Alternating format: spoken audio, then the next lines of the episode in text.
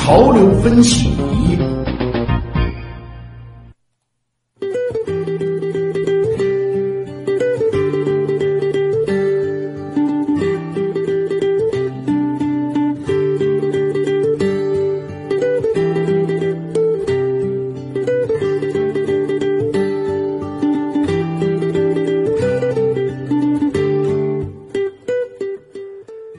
今年六月六号是第二十三个全国爱眼日，以科学矫正近视、关注孩子眼健康为主题。静安区一群小学生近日在眼科医院作为小小眼科医生上岗，近距离了解青少年眼病的发生和治疗。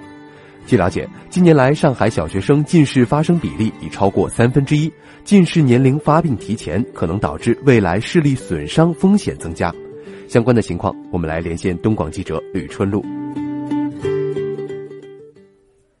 好的，主持人。据了解呢，自二零一六年以来呢，我国连续三年将爱眼日的主题聚焦于儿童和青少年近视防控。其中呢，二零一六年和二零一七年爱眼日的主题分别为“呵护眼睛，从小做起”和“沐浴阳光，预防近视”。这与我国的近视现状是紧密相关的。据同济大学兼职教授、新世界中心眼科医院院长连景才介绍呢，我国青少年的近视患病率呢居全球首位。有数据显示呢，在上海小学生近视比例呢是超过三分之一，初中生的近视比例超过七成，而高中生的近视学生则超过了八成，并且呢，近视的发病年龄也越来越早。据新世界眼科研究所的相关统计，十年前呢，上海六到七岁一年级儿童中极少有近视患者，而现在呢，新入学儿童中约百分之十为近视。临床上，三到四四岁的孩子近视配镜并不罕见。那专家说呢，青少年如果在十岁前发生近视，按照每年平均增加七十五度来计算，其十八岁成年前发展成为高度近视，中年以后发展成为病理性近视的风险会大大增大。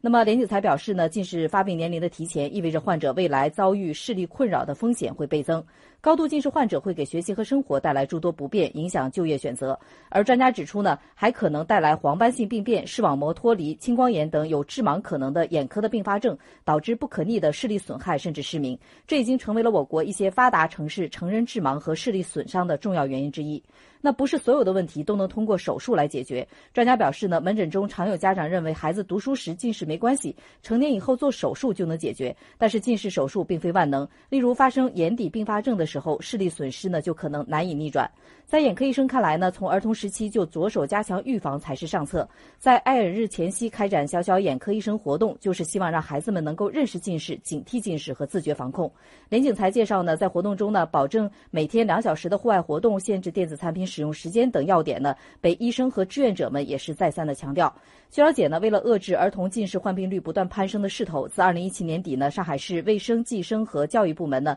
就已经联手在本本市八个区十六所学校试点开展青少年近视干预项目，以增加户外活动时间为切入点，实现青少年近视发病率的下降。此外呢，对于已经发生近视的小患者呢，专家也建议家长呢紧密配合医生，做好度数增长的控制。高度近视患者呢，会给学习和生活带来诸多不便，影响就业选择，而且呢，可能带来这样的一些并发症。那这呢，其实已经成为我国的一些发达国家成人致盲和视力损伤的重要的原因之一，也是再次提醒家长啊，一定要重视这个孩子的视力问题。为了方便青少年就诊呢，上海新世界中心眼科医院的视光夜门诊在爱眼日的前夕启动，在三天的时间里，已经收到百余位青少年患者的晚间就诊的预约。那么预约之后就诊的时间呢，最晚可以延迟到晚上九点。主持人，好的，再次感谢吕春露的介绍。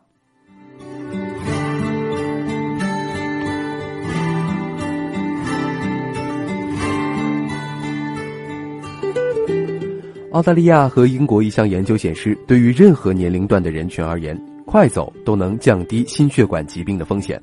对六十岁以上的老人效果尤其显著，能把他们死于中风或心脏病发作的风险降低五成。研究人员将快走定义为平均每小时步行五到七公里，具体的速度是个人的健康状况而异。研究相关结果刊载于最新一期的《英国运动医学杂志》。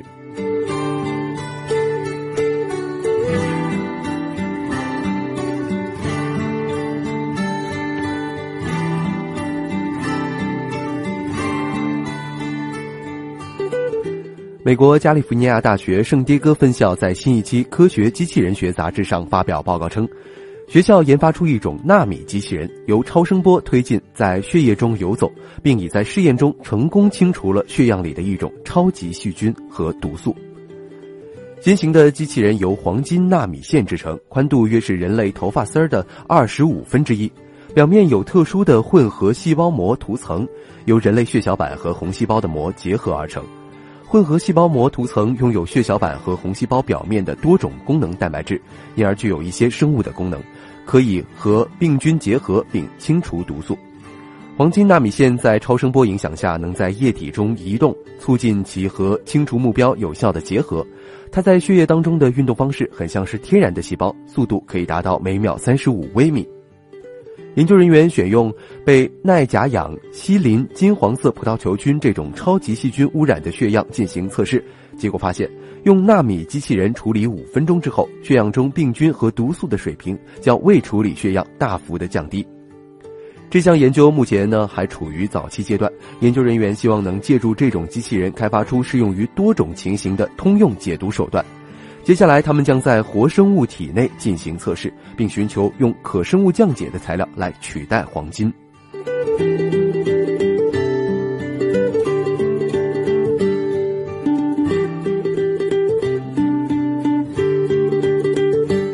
再来关注生物方面的研究。各种动物看到的世界都是一样的吗？这个答案肯定大家都知道，不是一样的。美国一项新研究说，针对视觉敏锐度这个指标，对约六百种动物进行了评估和比较，结果发现不同物种之间存在着巨大的差异。人类的视觉敏锐度排名靠前。研究显示，与昆虫、鸟类、鱼类及一些哺乳动物相比，人类虽然在色彩辨别能力以及昏暗光线之下的视力等方面不及部分的动物，但是视觉敏锐度非常好，是猫的七倍、老鼠的数十倍、蚊子的数百倍。这项研究用来衡量视觉敏锐度的单位是周期美度。研究显示，人眼的视觉敏锐度约为六十周期美度。黑猩猩和其他的灵长类动物与人类相似。而一些动物的视觉敏锐度是要远超人类的，比如说老鹰、秃鹫、猎隼等猛禽，它们可以达到一百四十周期每度，这有助于它们从高空发现地面的猎物。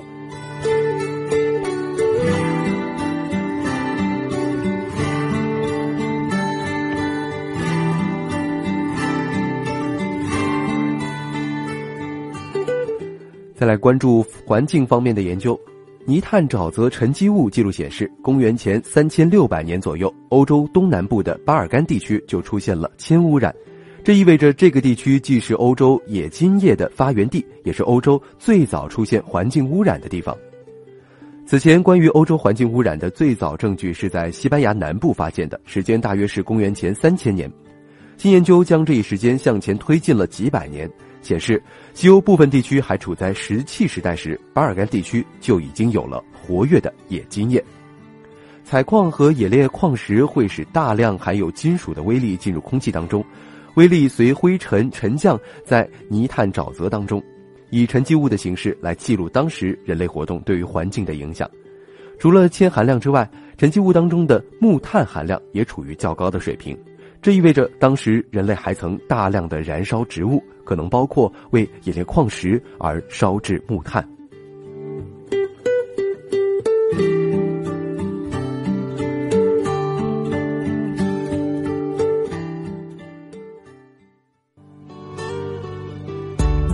我睁开双眼